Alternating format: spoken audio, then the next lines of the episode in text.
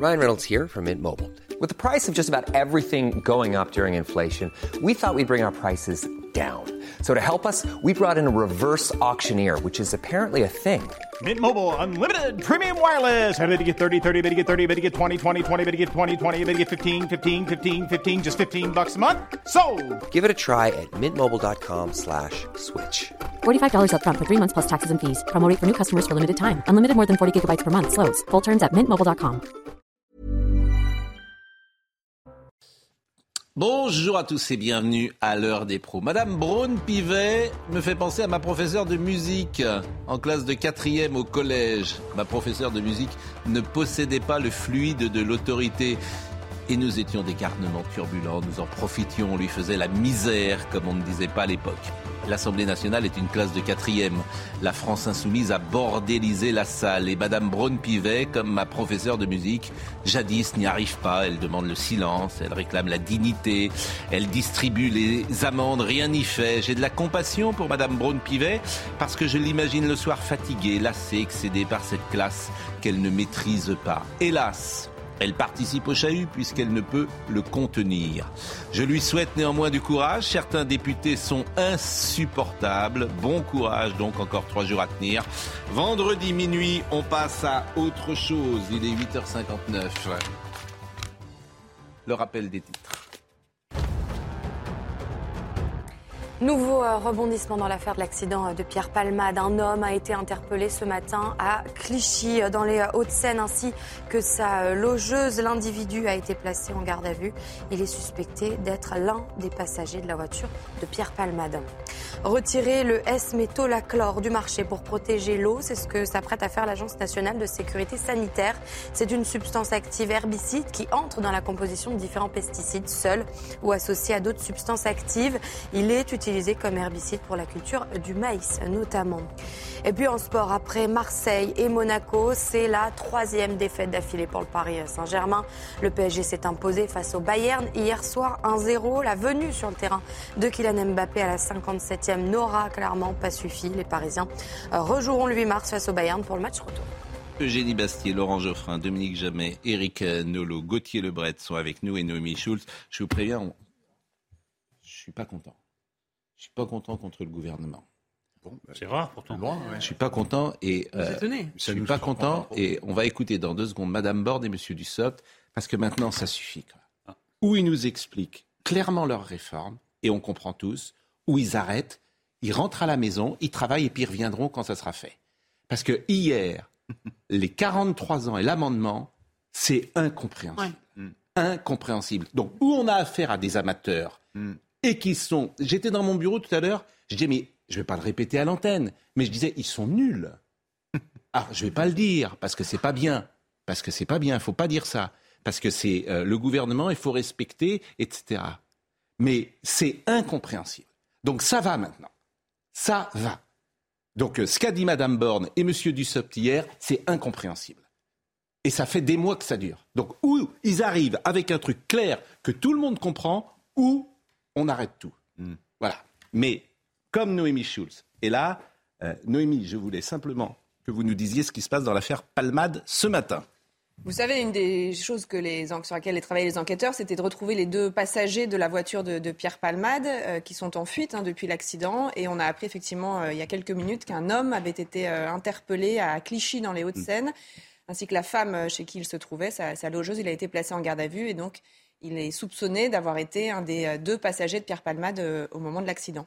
Bon, euh, donc cet homme a été interpellé Il a été interpellé, placé en garde à vue. Donc... Son témoignage est important, notamment pour comprendre le, ce qui s'est passé. C'est-à-dire qu'il était dans la voiture euh, oui. au moment de l'accident, il a pas perdu connaissance puisqu'il a été capable ouais. de s'enfuir, donc il va sans doute être capable de, d'expliquer. Mais sa logeuse, ça renvoie d'ailleurs, euh, c'est marrant oui, le mot logeuse. Moi, on, m'a donné, moi, on m'a donné le, on m'a dit la femme qui l'hébergeait. Voilà, la, la dernière fois que j'ai entendu ce mot, son logeur et logeuse, c'était dans l'affaire du 13 novembre, donc ça renvoie à cette. Euh, donc il était simplement chez une personne. Il était SDF sans doute, non Ou il pouvait. On ne sait pas. Honnêtement, pour le moment, on n'a aucun, aucune bon. autre information sur le profil de, de cet homme. Bon. Euh, vous restez avec nous parce qu'on va parler de l'affaire Palmade dans deux secondes. Mais ce que je disais en, en, ouverture, il y a une boucle WhatsApp de tous les journalistes socio-économiques en France mmh. et des gens qui sont pointus. Une fois que Mme Borne et M. Dussopt, hier après-midi, ont parlé, moi j'ai eu accès à cette, boucle WhatsApp dans laquelle je ne suis pas, je ne suis pas journaliste socio et économique. C'était lunaire. C'est-à-dire que personne n'était capable. Oui, mais vous riez, mais moi ça me fait pas rire. parce que ce sont des. En fait, on a affaire à des amateurs. Mmh. Oui, depuis le début. Donc moi, quand je parle des petits hommes gris, après, on me dit oui, populiste, oui, arrêtez, etc. Ça suffit. Ok, d'accord, moi je veux bien tout entendre. Mais quand tu fais de la politique, tu viens à l'Assemblée nationale et tu viens dire les choses clairement de telle sorte que tout le monde les comprenne. Et aujourd'hui, ce n'était pas le cas. Ce n'est plus le cas. Alors écoutez, sur les carrières longues, d'abord ce que dit Mme Borne, parce qu'à la limite, ce que dit Mme Borne, on peut l'interpréter et comprendre. Écoutons ce qu'elle dit. J'ai pris un engagement et il donne lieu à un amendement du gouvernement déposé aujourd'hui pour cette tranche d'âge qui pose le principe que dès lors qu'est atteint l'âge de départ anticipé, la réforme ne prévoit pas pour les carrières longues de durée de cotisation supérieure à 43 ans. Bon, bah, ça, à la limite, ce que je comprends, tu as commencé à 16 ans, tu as travaillé 43 ans, tu es en retraite à 59 ans. non, pas 16 ans. 16 ans, c'est toujours 44 ans. C'est 43 pour 17 ans et c'est 43 pour 20-21. Donc 16 ans, c'est d'ailleurs le tweet d'Aurélien Pradier qui suit cette déclaration euh, des Républicains qui dit, eh bien, pour les 16 ans, c'est toujours 44 ans. Mais alors, le plus paradoxal, c'est qu'on sait pour 17 ans, c'est 43. Et on ne sait pas si 18 ans et 19 ans, quand vous avez commencé à 18 ou à 19 ans, si c'est 43 ou 44. Alors, dans cette boucle, alors là, je donne, je donne vraiment les, la cuisine du journaliste. Dans cette boucle, je lis ce qu'a mis un, un type, quelqu'un que je ne citerai pas, mais quelqu'un qui est plutôt une pointure de ces domaines-là. En gros, on comprend que ceux qui ont commencé à travailler à 17 ans ou à 21 ans pourront partir au bout de 43 ans, mais pas ceux qui ont commencé à 16 ou 18 ans. Mais enfin, c'est complètement fou. Hmm. Mais enfin, les, ces, enfin, ces gens sont, ils ont perdu le sens commun. Ils ont perdu le sens commun. Donc, à 18 ans, tu fais pas 43 ans, mais à, à, 17 ans, tu le fais. Oui, alors le plus paradoxal, c'est en plus, vous faites 43 ans à 17 ans, vous faites 43 ans à 20 ans, mais, à 18, vous faites 44. Et, et, ces gens vont nous donner des leçons. Alors, écoutez M. Dussopt hier. Moi, je veux bien défendre M. Dussopt quand il est attaqué, à juste titre d'ailleurs. C'est un scandale la manière dont il est attaqué. Mais écoutez ce qu'un ministre de la République dit, et si vous comprenez ce qu'il dit, vous nous appelez. La Première ministre a annoncé tout à l'heure qu'elle avait entendu la nécessité que, dans le cadre des dispositifs de carrière longue, qui aujourd'hui sont organisés autour de trois bornes d'âge, 16, 18 et 20 ans, il puisse y avoir une quatrième borne d'âge, sans que cette borne d'âge puisse aller au-delà de 21 ans. Pourquoi cela? Parce que ça permet, en créant une quatrième borne d'âge, sans que celle-ci aille au-delà de 21 ans, et c'est ainsi que l'amendement sera rédigé, ça permet d'intégrer dans le dispositif carrière longue ceux qui commencent au cours de leur, 20, leur 20e année et qui, du fait du relèvement de l'âge, seraient amenés à travailler 44 ans. Pascal, il faut être indulgent. Ils n'ont eu que six ans pour préparer cette Non, mais moi, franchement, donc c'est un peu. Qui retire leur réforme Qui retire leur réforme Non, c'est pas la réforme. Il faut qui, retire ou alors qui se, qui soit sérieux, quoi, qui, qui travaille, qui fasse. Euh, franchement, ça va. Le plus raisonnable, c'est qu'en effet, de la retirer provisoirement, de se donner quelques mois pour ah travailler ah et de revenir avec une copie propre, parce que là, franchement, déjà c'est mal parti, mais là, plus ça va et moins on comprend. Donc euh, voilà, il y a quelque et chose. Et pareil pour les 1200 euros. Exactement, c'est ce que j'allais vous dire. Les 1200 euros, ah bah là, oui. incompréhensible. Ah si, non là on a compris que c'était une arnaque. Ça, on a compris. dans un premier temps, dans un premier temps, ils ont dit 1 800 000 Français verront euh, leur retraite revalorisée à hauteur de 1200 euros. En fait, non. 1 800 000 Français vont voir leur retraite revalorisée entre 0 et 100 euros. Mm. Et selon l'économiste Michael Zemmour, c'est une revalorisation en moyenne de 33 euros. Donc on est très loin des 1200 euh, euros. Et Olivier Dussopt est incapable de dire combien de Français seront concernés par les 1200 euros. En fait, c'est quelques dizaines de milliers. Mais pardonnez-moi de le dire comme ça. Comment peut-on être aussi mauvais? Et c'est pareil Comment c'est possible en fait d'être aussi mauvais? je pense. Comment? Ils ont dû essayer de faire croire que ça serait pour tout le monde. Et quand on creuse l'affaire, on s'aperçoit que c'est pas le cas. Mais c'est pas c'est pas qu'ils. ils sont même ils se mettent, faisaient, mais ils se mettent en danger parce que ah, y a un moment les gens, ces gens, tu t'es dit mais ces gens sont pas crédibles. Hein. Il y a quand même une explication très simple.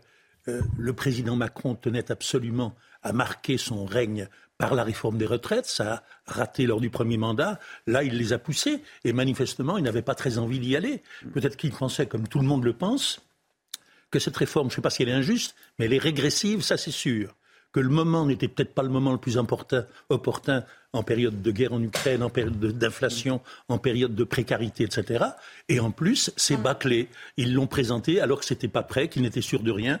Et euh, en effet, là, vous venez de, vous venez de, de diffuser l'allocution, l'intervention de M. Dussopt. Il m'attendrit avec ses airs de chien battu. Mais euh, et puis on peut s'indigner quand il est insulté comme il l'a été. mais manifestement, il, y allait reculons. Monsieur il n'était pas, en forme. Monsieur Dussopt reconnaît ce matin sur France Inter, je le dis pour Marine Lançon, euh, qui peut peut-être euh, nous montrer, nous faire écouter ce son, que seules 40 000 personnes chaque année toucheront les 1200 euros. 40 000 Alors que Olivier Véran, c'est 1 800 000 on est passé d'un million huit cent mille début janvier à 40 000. Non, mais il faut dire les choses clairement. Elle est cuite. Cette réforme est, cuite. Elle est, voilà. Cette réforme est cuite, c'est fini. C'est-à-dire qu'à force, irrattrapable. À force de faire des concessions, on désosse euh, la, la réforme. c'est pas des concessions, c'est des mensonges. C'est une réforme pomme C'est des mensonges. 1200 euros, ce sont des mensonges. Derrière, il n'y a rien, ça ne règle aucun problème de budget. Et donc, il y a une clause de revoyure en 2027. Et vous verrez qu'en 2027, on va devoir refaire une réforme. Je ne crois pas que c'est des mensonges. Je vous assure, je crois que c'est de l'incompétence. C'est les deux. C'est les deux. Je crois qu'ils mentent pas. Je crois qu'ils savent rien. Ah ils savent rien. ils sont, bah, je pense qu'ils sont obligés. Il faut, il faut, quand même, il faut quand même euh, mettre pointer du doigt la responsabilité d'Aurélien Pradier, qui joue aussi son petit quart d'heure de gloire médiatique et qui, avec son dispositif carrière longue, qui, pardon, mais on peut aussi questionner la, la, la, la, justice de ce dispositif carrière longue, parce que une carrière longue, c'est, enfin, c'est on peut pas de, dire de façon indistincte toutes les carrières longues euh, doivent être traitées de la même manière. Je suis désolé. Bah, euh, pourquoi mais attendez, il n'y a bah, pas de carrière longue quand tu commences à 16 ans. tu n'as pas fait l'ENA, hein, quand tu, ça n'a pas de sens. Ce que vous dites. On peut aussi Par penser, définition, dit, quand dit Bruno Retailleau, on peut penser aussi aux étudiants qui travaillent pendant leurs études, des, des petits boulots. Et oui, mais eux, ils ne sont pas dans les carrières longues, vous le savez bien. Les carrières longues, c'est quand tu as bossé. Quand tu as bossé. Il y aura toujours des trous dans la raquette et on finit par ne plus rien faire. Mais non. Franchement, non, ce que vous dites, pardonnez-moi. Une carrière longue, c'est évidemment quand tu as bossé 5 jours sur 7. Euh, à partir de Mais 16 ans. vous encore par, plus loin. par définition, ce sont des métiers. Euh, t'as pas fait d'études. Donc on sait ce type de métier. Donc ces gens-là, ils ont le droit de partir à 59 ans quand même. Oui. mais là, mais Aurélien même prendre en compte les jobs d'été.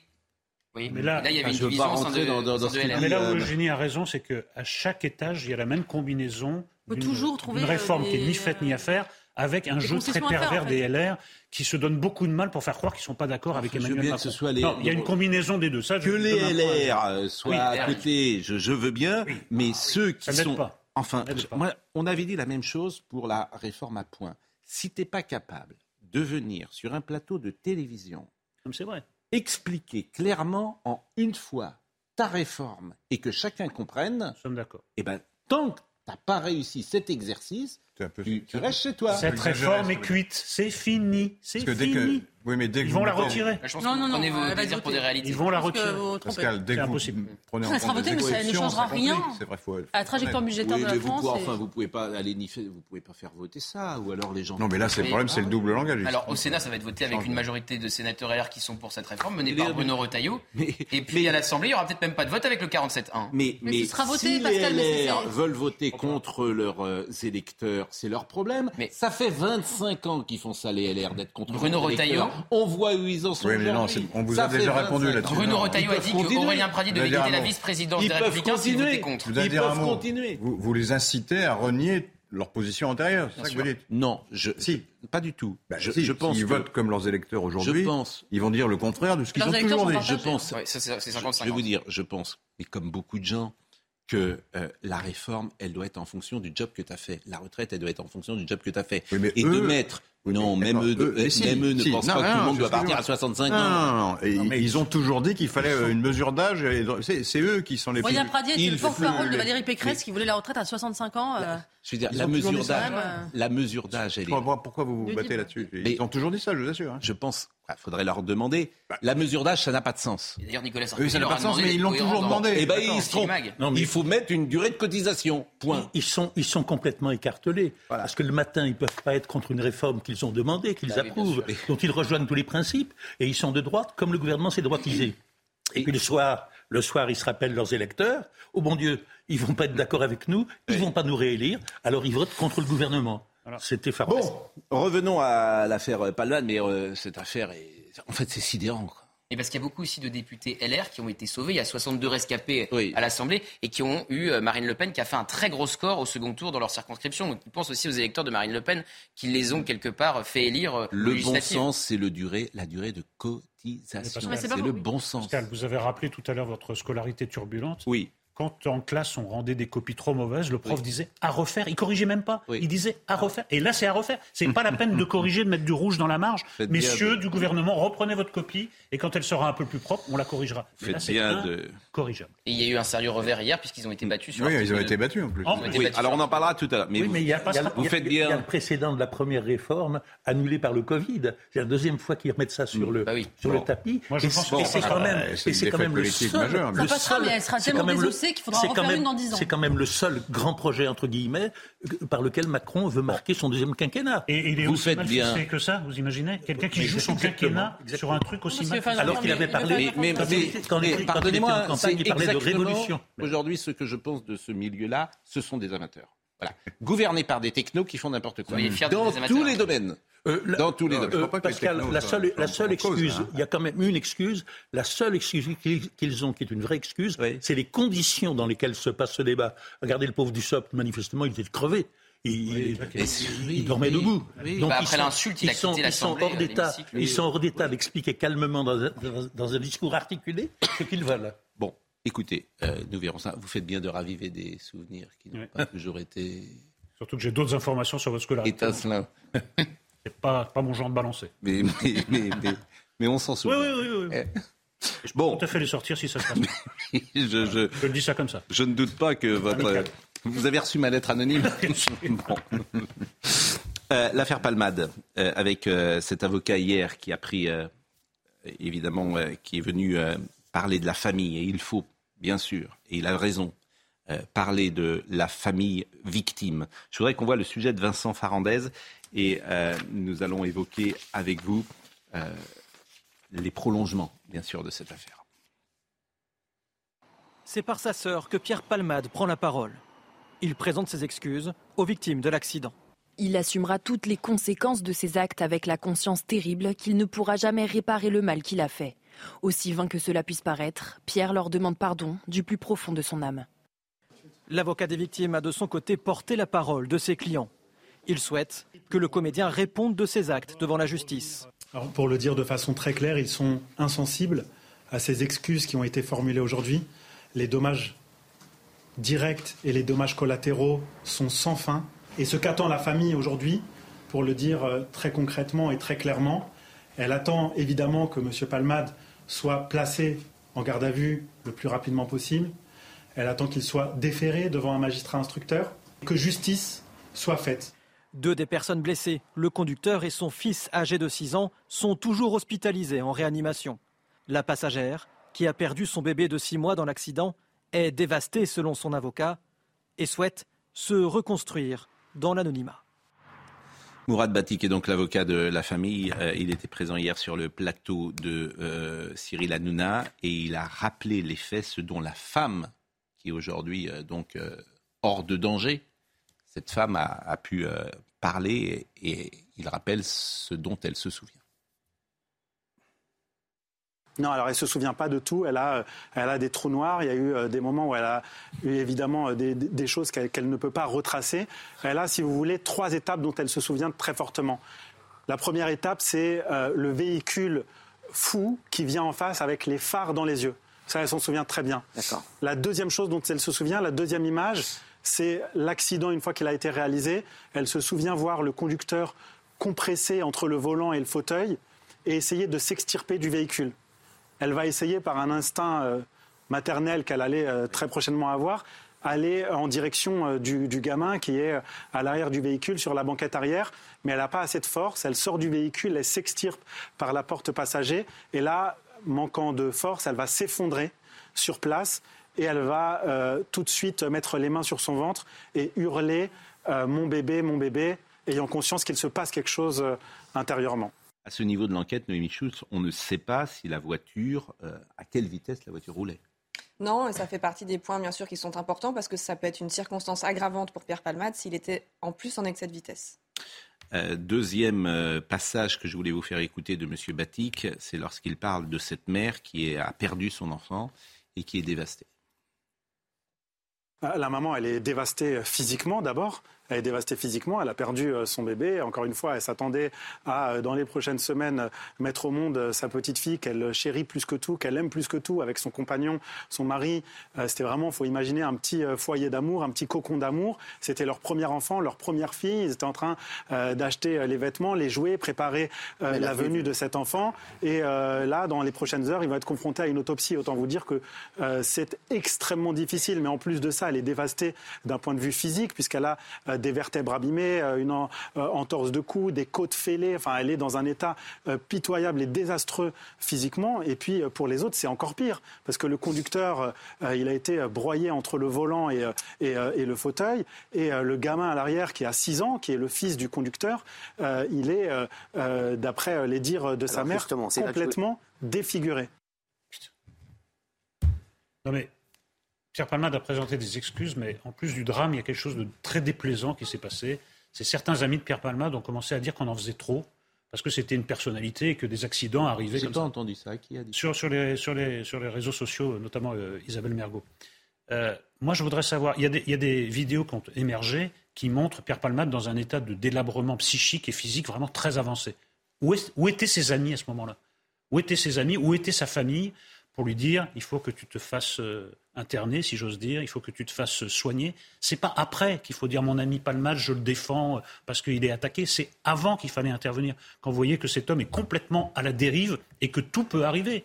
Je ne veux pas donner un exemple où personne ici ne veut le faire, mais j'aurais un ami dans cet état-là, il me semble que j'interviendrai avant en lui disant tu ne peux pas continuer comme ça. Ils l'ont laissé dériver et après ils viennent le défendre, ils viennent défendre l'indéfendable. Et je pense que c'est les avocats de Pierre Palmade qui ont dû lui dire qu'il fallait faire cesser cette petite musique et, lui présenter des excuses au lieu que ses amis lui en trouvent qui n'existent pas.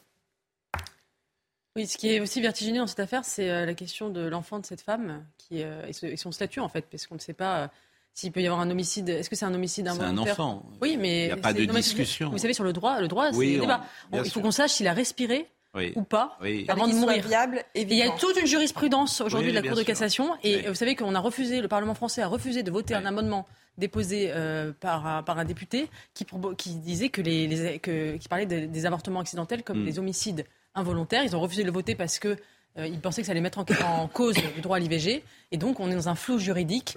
Personne très compliqué. On va devoir peut-être autopsier, devoir autopsier ce bébé pour savoir s'il a respiré ou pas. Absolument le fait, que, le fait est que pour le moment, l'enquête elle est ouverte pour euh, homicide et blessures involontaires. Personne ne contestera. Mais si on, apprend qu'il est mort in utero, eh bien, on sera Personne ne contestera qu'une femme enceinte de 6 mois et demi. Six mois et demi. C'est compliqué. Que c'est un enfant. Bah, vous verrez au procès. Ce sera toute la, vous verrez que les avocats de Pierre Palman essaieront de montrer. Et d'ailleurs, cette mère, elle euh, se vit comme une perte d'un enfant. mais il y a eu une césarienne d'urgence, donc à un moment, effectivement, un bébé, il y, a eu un bébé. Voilà, elle, vit qu'elle a perdu son enfant. voilà comment cette femme. Juste, euh, juridiquement, ça pose un problème parce qu'on n'a pas voté. Euh, écoutez, Monsieur Batik, sur la crainte qu'il a du traitement médiatique.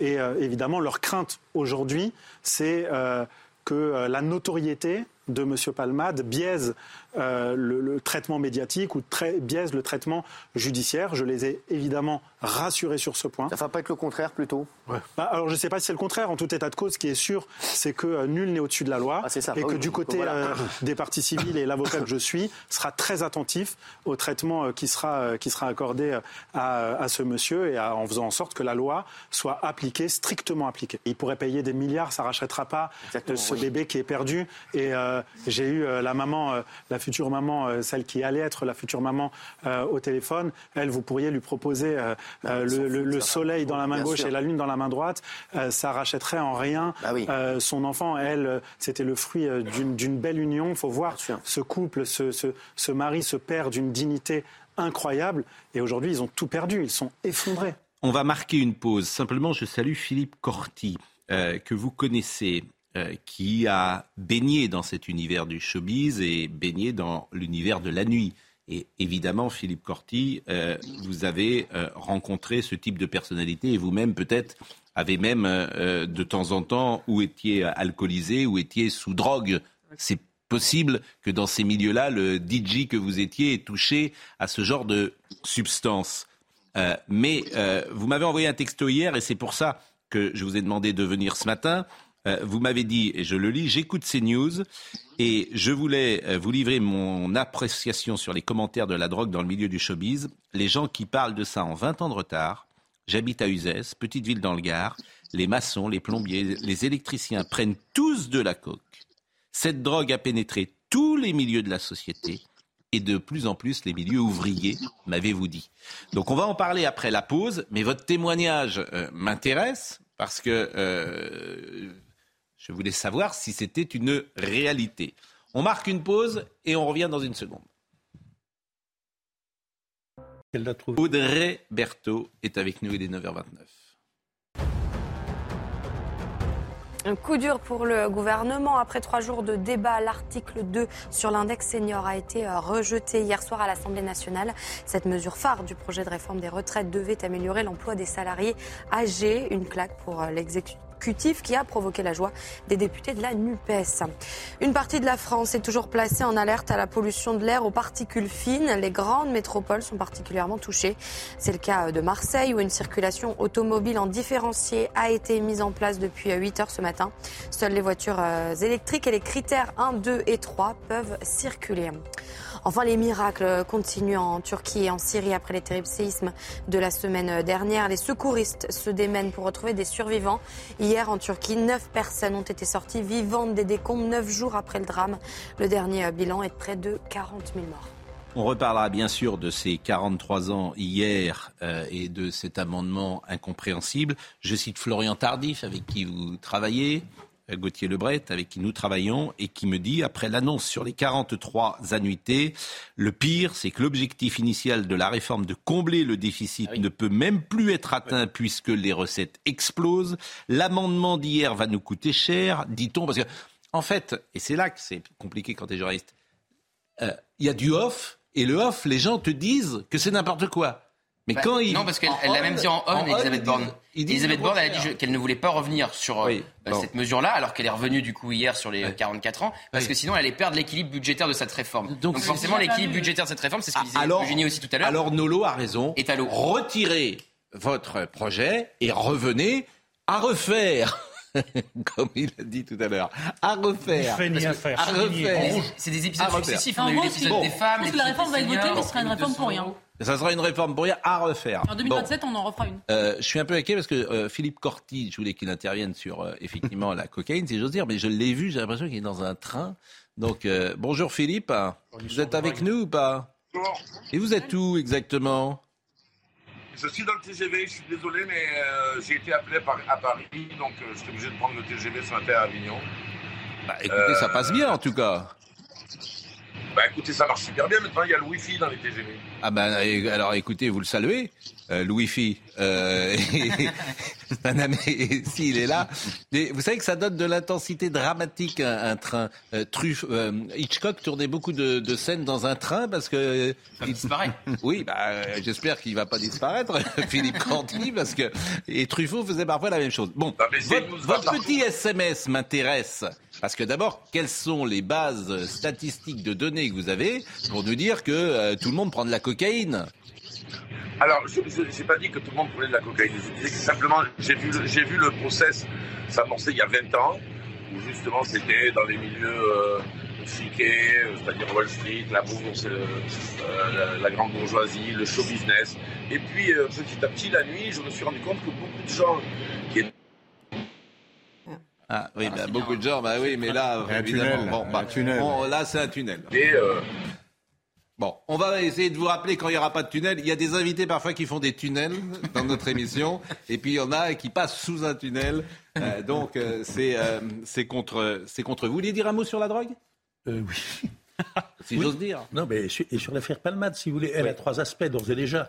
Il y a un aspect qui est simple, qui n'est pas qui n'est pas contesté par personne et par lui non plus d'ailleurs. Voilà quelqu'un qui a 50 ans passé, né dans tous les sens du mot, pas maître de sa conduite. Euh, il se conduit comme un ado. Euh, bon, l'affaire est jugée par l'opinion publique, il n'y a aucun doute là-dessus. Il y a un deuxième aspect, je, ne m'attarderai pas là-dessus, qui est de savoir s'il jouera la solidarité du milieu artistique ou pas. je suis pessimiste pour lui. Mais il y a un troisième aspect que beaucoup de gens, je crois, dès à présent euh, commencent à interroger. Euh, c'est la question de savoir quelle est la sincérité de l'effort politique et administratif contre le trafic et la consommation de drogue, étant donné que les consommateurs de drogue, qui sont nombreux parmi les élites, ne sont pas parmi les premiers et les plus sincères dans la lutte contre la drogue qu'ils consomment. Ah, une question intéressante, oui. Non, mais hmm. je, suis d'accord, mais là, je vous renvoie, vous avez des statistiques pour savoir si les élites euh, prennent plus de drogue euh, avant, que, attendez, avant, les autres, avant vous appelez les élites Mais non, je n'ai pas de statistiques. Hmm. Mais avant la pause, nous sommes tombés d'accord qu'elle se répand dans tous les milieux, qu'elle est partout, etc. Donc également dans le milieu du spectacle, également dans le milieu politique, etc. Elle a été longtemps, Et la question, euh, la question naïve que je pose, c'est une question que tout le monde se pose. est-ce que, est que le législateur, est-ce que le ministre qui se drogue lui-même, est-ce qu'il lutte beaucoup contre et eh la ben, faisons des contrôles, faisons des contrôles inopinés, entrons à l'Assemblée nationale et on contrôle euh, pour voir si les autres sont sous cocaïne. Ça, ce, serait, un test. Et ceux qui effectivement prennent de la coke, une amende très forte, 10 000 euros. C'est tout ce que je dis. Hop, Pascal. Comme ça, euh, ça dissuadera peut-être. Ça a longtemps été vrai, le fait que la cocaïne était une drogue plutôt des gens de, certains milieux du haut de la société, ça c'est mm. vrai. Aujourd'hui, ça s'est répandu partout, euh, notamment parce que le prix a baissé. Mais alors, il y a eu très longtemps, dans ces milieux-là, je, connais la partie journalistique, moi, une sorte de tolérance. Oui. Une tolérance, une, une complaisance, complaisance, etc. Et même quelque chose d'un peu chic. Et, qui était, qui était gênante, quoi. C'est, Vous savez, c'est un, business. Non, je vais terminer. Je vais terminer. le, le, parce que ce sont des gens, ils disent, oui, mais on a bien le droit de se droguer, après tout ça, on, si on se fait mal soi-même, c'est, notre mm. liberté. Mais oui et non, parce qu'après, euh, ça coûte cher. C'est les, les, cotisants de la Sécu qui vont payer pour les, soins. Après, il y, a les, il, y a il y, a le cas où on conduit, hein, on voit bien où ça mène. Et puis, euh, qui, qui vend la drogue?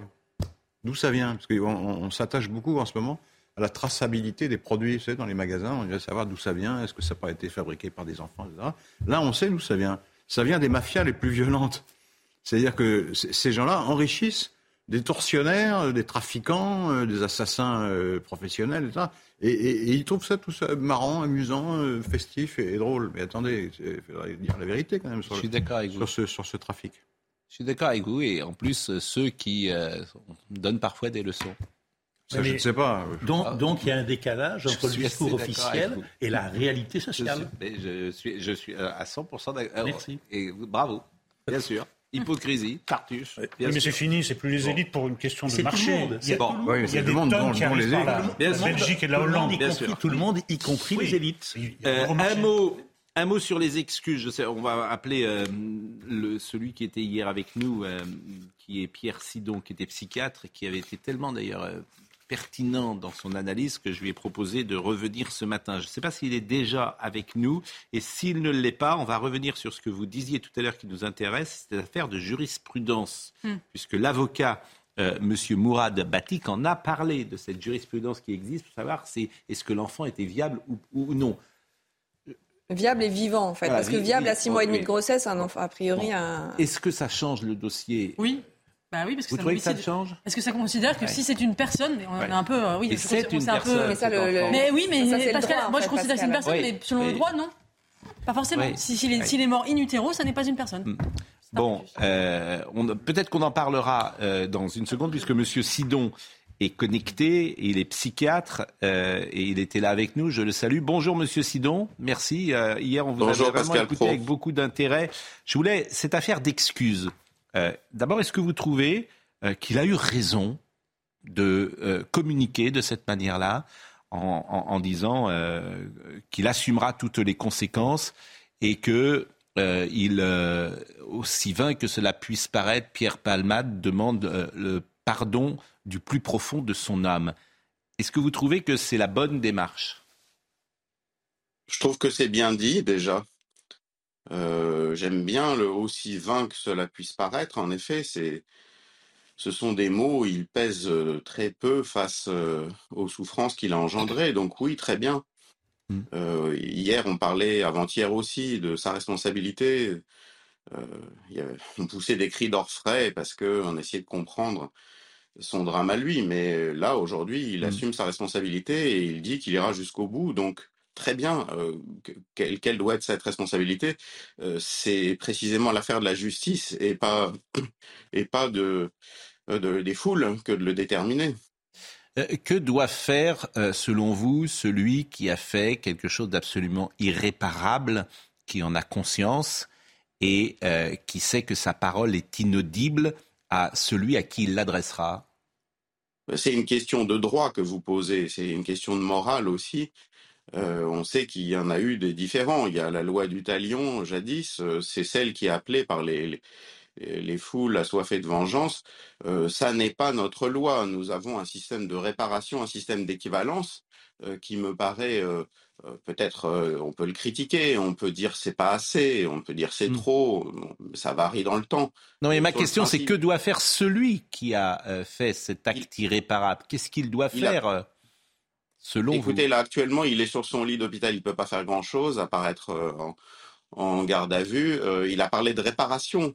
Mmh. Euh, ça me paraît le minimum qu'il puisse dévouer sa vie, pourquoi pas déjà à se mettre d'aplomb et à s'occuper des gens qui ont des accidents mmh. de la route, par exemple. Pourquoi pas mmh. je, je, je, le pense, je le trouve sincère. Je pense qu'il ira jusqu'au bout. De cette affaire-là en matière de, d'assumer sa responsabilité. C'est le sentiment que ça me donne ce matin. On va dire que j'ai un préjugé positif. Je ne crois pas. Euh, on a le sentiment parfois dans ces affaires que plus le temps passe, plus celui donc qui a fait cet acte irréparable exclut sa responsabilité sur ce qui est arrivé, comme si c'était une façon de se sauver, d'exclure sa responsabilité. Euh, plus le temps passe, je le répète, euh, et moins les faits sont forts peut-être pour lui, et plus ses excuses prennent le pas. Est-ce que vous avez également ce sentiment? Je, ne sais pas, je, n'arrive pas à en juger, mais d'une manière générale, je trouve que vous avez raison de poser la question comme ça. En effet, il, y a, il peut y avoir, et notamment la drogue peut servir à ça, la responsabilité peut être écrasante, et il peut y avoir une dimension, en effet, d'échappement de la responsabilité. Mais bon, ça peut se retourner très bien aussi en assumer une, responsabilité euh, massive jusqu'au suicide, pourquoi pas? Donc, si vous voulez, il y a là un indécidable qui est mmh. insondable et qui relève de sa décision euh, inconsciente, intime. On ne sait pas du tout comment ça va évoluer. Euh, dans la prise de drogue, il y a, vous dites, une irresponsabilité, c'est vrai, euh, mais c'est aussi, vous savez, l'expression française toute honte bue euh, a des vertus. Le génie de la langue porte en lui-même cette idée que on boit par honte et de boire vous fait disparaître votre honte. C'est le cercle infernal mmh. de l'addiction. Euh, vous avez parlé du mot suicide, vous avez dit le mot suicide. Est-ce que dans ces cas-là, l'acte final de celui qui a causé l'irréparable peut être le suicide? Écoutez, euh, il était déjà dans une optique suicide, à mon avis, puisque cette prise de, de chemsex, notamment par voie injectable, ça se finit très souvent mal. On sait aujourd'hui que la durée de vie de, ces trajectoires qui commencent à s'injecter des produits pendant le sexe, elle est brève, elle est de quelques années. Euh, cette accélération, c'est l'accélération de la boucle de la vie qui va vers la mort. Et, euh, les addicts leur problème principal, c'est ça, mais c'est pas uniquement le problème principal des addicts, c'est le problème principal de la mmh. civilisation. On peut le dire aussi de façon plus éclatante euh, sur les terroristes, par exemple. C'est une manière de euh, de hâter la dimension de cette, la vie est une boucle et on ne supporte pas la vie, donc on va plus vite vers la mort. Et dans le cas des, terroristes, c'est en emmener d'autres avec soi. Et là aussi, il y a cette dimension, en emmener d'autres avec soi, malheureusement. Dernière chose, et c'était intéressant. Dernière chose, et c'était intéressant ce que disait Eric Nolot, euh, le rôle des amis, le rôle de l'entourage, quand on voit quelqu'un qui euh, se détruit, quelqu'un qui n'a plus, euh, qui n'est plus maître de lui-même, à quel moment l'entourage doit intervenir pour arrêter ça? Pour le faire interner, pourquoi pas? Parce que c'est une vraie question. Euh, Eric Nolot disait si j'étais là un ami, si j'avais un ami comme ça, j'interviens, je ne le laisse pas comme ça. Mais on sait bien que cet ami n'entend pas à ce moment-là euh, cet ami qui veut le sauver. Donc, qu'est-ce qu'on doit faire au fond? Qu'est-ce qu'on doit bah, faire? on devrait tous avoir des amis comme Eric Nolot, voire Eric Nolot lui-même. après, le problème, c'est l'accueil. Vous allez aux urgences et on va vous dire bon ben très bien prenez rendez-vous dans un service d'addictologie on va vous donner un rendez-vous dans un mois après on va vous donner rendez-vous pour faire une cure une post-cure mmh. dans un mois deux mois trois mois si vous voulez il y a beaucoup de déperditions dans cette affaire-là euh, il y a un manque de moyens en aval pour s'occuper euh, comme il faudrait c'est-à-dire bloquer le sujet. Euh, ça a été évoqué dans les précédentes émissions de prendre les clés de quelqu'un qui va conduire. Oui, il faut le faire. On le fait souvent. Ça m'est arrivé souvent de dire à un patient, vous laissez vos clés, euh, face à quelqu'un qui peut être alcoolisé, qui n'est pas forcément d'accord. Euh, mais là, il y a une responsabilité. D'ailleurs, elle est prévue par la loi. Si vous le faites pas, il y a euh, un cafetier qui avait été condamné pour ça, par exemple. Donc, en effet, être entouré par des gens qui savent qu'à un moment donné, la seule façon de s'en sortir, c'est d'être bloqué, interné, arrêté. Il faut encore qu'il y ait des médecins et des psychiatres qui acceptent de bloquer les gens. Et l'enfermement n'a pas très bonne presse. Vous savez qu'aujourd'hui, on va surveiller mmh. de très près les modalités d'enfermement. Il y a euh, des juges qui s'occupent de ça. Et donc, il y a deux mouvements contraires dans la société. Non, mais c'est intéressant ce que vous dites. Noémie Schultz voulait dire un mot, bah, un mot juridique sans doute. Non, je trouve que ça fait écho au procès que je couvre en ce moment, qui est le procès de la rue Erlanger, où vous avez dans le box de l'accusé une femme qui, euh, depuis ses 17 ans, a été euh, internée à une trentaine de reprises et dont la famille a tout tenté et, et l'avait fait encore interner 10 euh, jours avant, avant les faits. Et à un moment, c'est aussi la limite de la psychiatrie en France et du manque de moyens. Et c'est qu'à un moment, il y a des gens qu'on peut, on peut pas non plus garder toutes les personnes qui devraient sans doute être internées, soignées sur le long cours. Donc il y a un vrai sujet autour aussi des des malades, euh, des, gens qui sont malades et qui après euh, commettent des, actes absolument irréparables. Merci, Monsieur euh, Sidon. Merci. Je rappelle que vous êtes psychiatre et que vos explications sont éclairantes. dernière chose sur le sujet Palmade, je le disais tout à l'heure, c'est cette affaire de jurisprudence. Et là, on va écouter l'avocat, Monsieur Batty, qui explique qu'il y aura une discussion, et on l'a mm. abordé tout à l'heure. Il va y avoir évidemment un débat sur la qualification juridique, puisque, vous le savez, il y a une jurisprudence de 2001 qui euh, nous explique que si l'enfant n'est pas né vivant, eh bien la qualification d'homicide involontaire ne peut être retenue. Il va donc y avoir le débat pour savoir si cette qualification peut être retenue ou non. Et pour ce faire, nous attendons les rapports d'autopsie, les retours d'expertise qui nous diront si oui ou non l'enfant est né vivant. Des informations que nous avons, l'enfant serait né vivant, mais cela reste à confirmer par euh, les expertises, les experts et les autopsies. Donc vous vous rendez compte, euh, en fait, l'expertise, c'est l'autopsie. Mais je trouve ça, euh, franchement, il y a un vrai débat sur l'avortement accidentel. Est-ce qu'on considère ça comme un homicide involontaire? Parce que euh, aujourd'hui, on considère effectivement que il faut que, enfin, c'est quand même, on marche sur, la tête quand même. Il faut considérer, il faut que l'enfant soit sorti vivant pour qu'on considère que c'est une personne.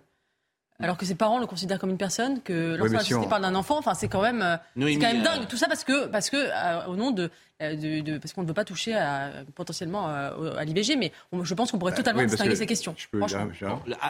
Avant de donner la parole à Laurence, juste un point. Euh, non, on pourrait dire avortement accidentel. Là-dessus, c'est vrai quand on, pose la question aux juristes et qu'ils nous expliquent que c'est compliqué, qu'il faut regarder du côté de la jurisprudence, du côté aussi de la doctrine. Ce qui serait intéressant de voir, c'est sous quel quand l'information judiciaire va être ouverte, si elle est ouverte des chefs de homicide et blessures involontaires, quand il y aura un juge d'instruction, mm.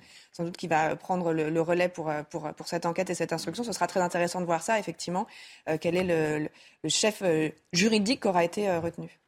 Non, j'imagine que le risque que voient les juristes, c'est que si on considère que cette mort-là est, une, est une, un homicide involontaire, l'IVG, du coup, devient homicide volontaire, ipso facto. Non, parce que là, on est quand même à. il y a un amendement qui a été posé. On est à 6 mois et demi de grossesse. Oui, on n'est pas au même, on n'est pas au même moment, mais c'est bah, l'avortement, il a ça le souci. L'avortement, oui, je sais bien. Au-delà de oui, non, mais cette semaine, donc euh.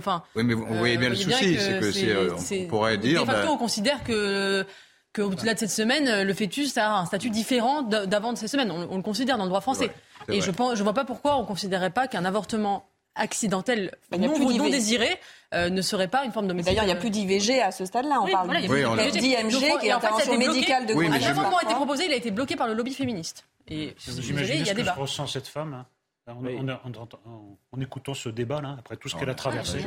non mais moi je, non mais moi j'essaie de me mettre quand même à la place euh, des gens. il y a le débat qui a, toute sa place, le débat intellectuel, juridique, mais moi je me mets à la place de cette femme. évidemment, Après ce qu'elle a subi, on est en train de faire un débat entre juristes sur... C'est son avocat. Non, mais, son avocat. Non, mais je sais bien. C'est son avocat qui l'a mis sur Je sais bien, mais j'essaie de me mettre à hauteur d'homme, et là en particulier de C'est son avocat qui... Je sais bien. C'est différent dans le tarif que vous prenez ensuite... Euh, D'ailleurs, ce qu'elle dit, cette femme, euh, lorsqu'elle euh, sort de sa voiture, c'est mon enfant, mon enfant. Voilà. Mmh. Évidemment. Pas de discussion. Il n'y a pas de débat pour elle, ça c'est sûr. Voilà, il n'y a pas de débat pour elle. Voilà ce qu'on pouvait dire sur ce sujet ce matin. Les enchaînements sont toujours difficiles et on va parler de l'Assemblée nationale à présent et du chahut, je le disais tout à l'heure, qui est provoqué notamment par la France insoumise et qui a été provoqué hier soir avec le rejet de l'index senior. L'Assemblée nationale a rejeté mardi, euh, ce mardi l'article 2 du projet de réforme. Ça veut donc dire que les LR, effectivement, ne sont pas avec euh, la majorité.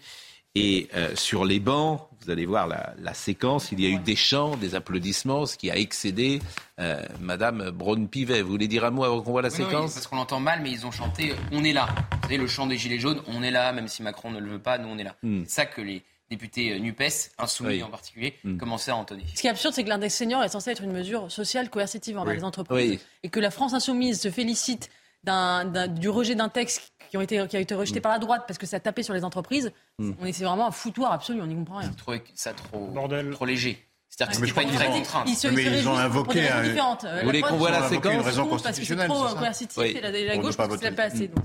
Bon, ils ont invoqué une raison constitutionnelle ils trouvaient ça. En fait, si vous voulez, l'index senior, mm. ça contraint les entreprises à publier mm. euh, le nombre de salariés seniors qu'elles emploient. Ça les contraint pas du tout à embaucher davantage de seniors ou à garder leurs seniors. Donc la gauche disait que c'était complètement inutile et la droite, effectivement, comme le disait Eugénie, disait que c'était une contrainte qu'on faisait peser sur les entreprises et que c'est pas comme ça qu'il fallait agir. Bon, écoutez cette séquence.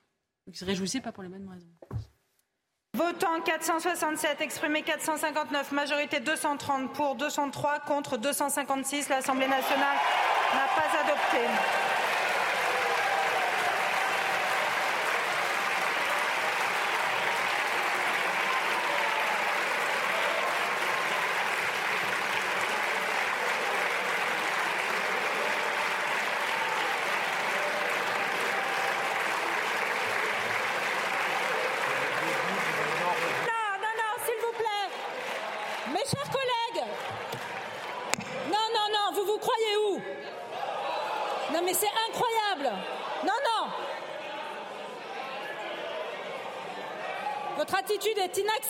Donc on passe aux amendements après l'article 2.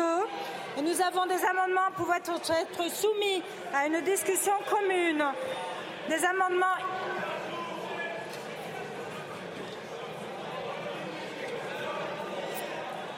Non, mais oui, on devrait pas rire, mais c'est vrai qu'elle nous fait penser à une professeure euh, dans une, euh, dans une classe qu'on peut plus. Quoi. Conclusion, les députés LR pourront dire à leurs électeurs, hmm. voyez, nous avons voté contre le gouvernement, hmm. et puis comme ils voteront finalement l'ensemble du texte, hmm. ils pourront dire au gouvernement, on a voté pour vous. Oui, mais bon, les, députés, je crois qu'ils comprennent rien, les députés. Bah, ils sont ballottés entre leur circonscription et leur, conviction. Les députés LR, ils n'ont plus. Enfin bon. Et ils sont en train de se, disloquer sous nos yeux. oui, mais ils, ils sont 50 députés de la majorité. Ça, c'est intéressant. en fait, tout le monde se jauge un petit peu. Mais ça veut dire quoi, ça? Bah, C'est-à-dire que tout le monde se jauge un peu. Personne n'est vraiment au complet. Aucun groupe n'est au complet. Mais euh, quand même dingue chacun fait en sorte que, euh, si vous voulez, euh, les équilibres soient respectés. Hmm. Et en fait, ce que le RN a fait hier, euh, ils ont fait croire au gouvernement qu'ils étaient encore majoritaires dans l'hémicycle en cachant des députés à la buvette, qu'ils ont fait revenir au dernier moment. Ça s'appelle le coup du rideau. ça, s'appelle le coup du rideau. C'est un, classique. Et donc au dernier moment, ils ont fait rentrer leurs députés et le gouvernement n'était plus majoritaire. Tu caches Parce que tout le monde se met d'accord. C'est pour ne pas obliger tout le monde à venir tout le temps. Voilà on, souvent, se met, d'accord. Euh, Chacun respecte les équilibres.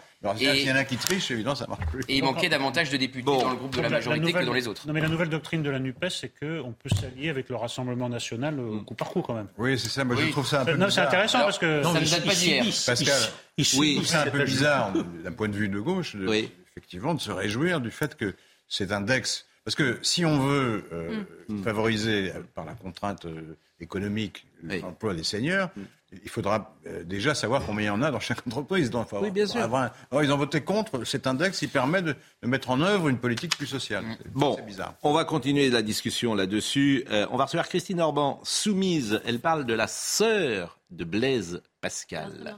Jacqueline Pascal. Et ça, c'est passionnant. Le carême commence dans huit jours. Et Blaise Pascal, évidemment, euh, était soumis, euh, respectait le carême. Mais surtout, elle vient, en tout cas, elle s'est engagée, j'espère qu'elle l'a, pour tout vous dire, avec le silice que portait Pascal. Et le, le suaire de Jésus? Non, de le suaire. Mais le silice. Alors, j'espère que tout le monde sait ce qu'est un silice. Eh oui, ça fait mal. Un silice, c'est quelque chose qu'on se met sur la jambe avec des clous et pour s'infliger une sorte de punition. Et, la religion chrétienne. Ça vous aurait fait du bien. Ça pas Pascal. Parce que Pascal a fait du bien. Ça aurait boosté votre surmoi, ça. Mais Pascal, il laisse beaucoup à désirer. Ah non, j'ai un gros surmoi. Non, non. Je suis né coupable. Ah, vous avez tort. Ah, vous cachez bien alors. Ah, vous me connaissez mal. Vous cachez bien. Bon, trop bien. Euh, tout le monde fait de la psy. J'ai Marie-Estelle Dupont. Maintenant, c'est vous. C'est bien. Je suis un, je suis un cas d'école. Moi, je suis Marie-Estelle Dupont. Oui. Non, Marie-Estelle Dupont, non. Quand elle est là, à, votre place. bon, euh, qui va sortir? Pouf, pouf, ça sera toi qui. Bah, hop Merci Gauthier Lebret. Bah, de rien, C'était bien. Vous étiez bon ce matin. À tout de suite. Christine Orban est avec nous, soumise. Jacqueline Pascal. Bonjour. Euh, sœur de Blaise Pascal, bien sûr. Et vous nous direz pourquoi vous avez euh, souhaité faire une biographie euh, de Jacqueline Pascal. Et puis, je disais il y a un instant que vous étiez venu avec quelque chose de sidérant que vous allez montrer à l'antenne après les titres d'Audrey Berthaud. C'est le silice. Le silice. Vous avez souri en disant, et le suaire de Jésus. Euh, le silice de Blaise Pascal, qui, qui ne sort jamais, qui est, qui est, dans un musée. Oui, c'est dans la bibliothèque euh, euh, janséniste. C'est gardé par M. Van der Mark, qui est le conservateur et qui, très exceptionnel, me l'a prêté pour votre émission aujourd'hui. Donc c'est une pièce absolument incroyable. Alors évidemment, ce silice n'existe plus aujourd'hui dans la religion catholique, enfin je pense mais vous nous montrerez effectivement ce silice qui a une valeur historique et religieuse. Audrey Berthaud, le rappel des titres. L'accident de Pierre Palmade, l'homme interpellé ce matin, est un Marocain de 33 ans. Il est inconnu des services de police. Il a été arrêté donc à Clichy dans les Hauts-de-Seine, ainsi que la femme qui l'hébergeait. L'individu a été placé en garde à vue. Il est suspecté d'être l'un des passagers de la voiture de Pierre Palmade. Les Parisiens ont passé quatre jours au total dans les bouchons l'année euh, dernière. C'est ce que révèle l'index trafic dévoilé ce matin par TomTom. En 2022, les automobilistes parisiens ont passé 109 heures exactement à l'arrêt total. La capitale se classe première de France, juste devant Bordeaux et Lyon. Enfin, Pharrell Williams, nommé nouveau directeur artistique de Louis Vuitton, homme, le musicien, producteur et styliste, a été nommé hier soir à la surprise générale. Il succède à Virgil Abloh, brutalement décédé en novembre 2021. Sa première collection sera dévoilée en juin lors de la prochaine Fashion Week à Paris. Quatre jours donc dans les embouteillages à penser à Anne Hidalgo pour euh, les. C'est l'équivalent du silice. en fait. Alors, avant d'évoquer euh, Jacqueline Pascal, est-ce qu'on peut voir cette pièce euh, que vous avez euh, apportée? Est-ce qu'on peut la montrer? Il faudrait la, mettre en, situation parce que Pascal portait le silice tout de même pas comme ça. Il portait quand il allait en société, quand il sortait. Il y avait, vous il y avait vous voulez qu'on porte le silice Vous voulez que je le mette sur Non, mais il y avait une, une raison. Oui. Il y avait une raison. C'est presque le lien avec sa sœur Jacqueline Pascal qui, elle, est à Port-Royal et qui surveille son frère et qui pense que sortir dans le bourbier, le bourbier c'est les mondanités parce que Blaise Pascal va avoir un moment où il va sortir quand son père va mourir, quand sa sœur va le quitter, quitter le dieu Blaise pour le dieu des chrétiens, il va se retrouver seul euh, avec euh, ses tubes et avec ses calculs et il va chercher du réconfort, il va aller chez le duc de Rohanès, et là, il va être, on va, on va le flatter, on, va, on va le traiter un peu en star, et c'est une vanité. Donc, comment retrouver la piété? C'est en portant le silice. D'abord, il va être aussi courtisé par Charlotte de Rohanès, qui, qui le trouvera fort séduisant. Donc, il se donne un grand coup. Il le portera autour du bras ou autour du mollet. Euh, il fait 36 cm, vous verrez. Vous pouvez peut-être expliquer ce que c'est C'est une.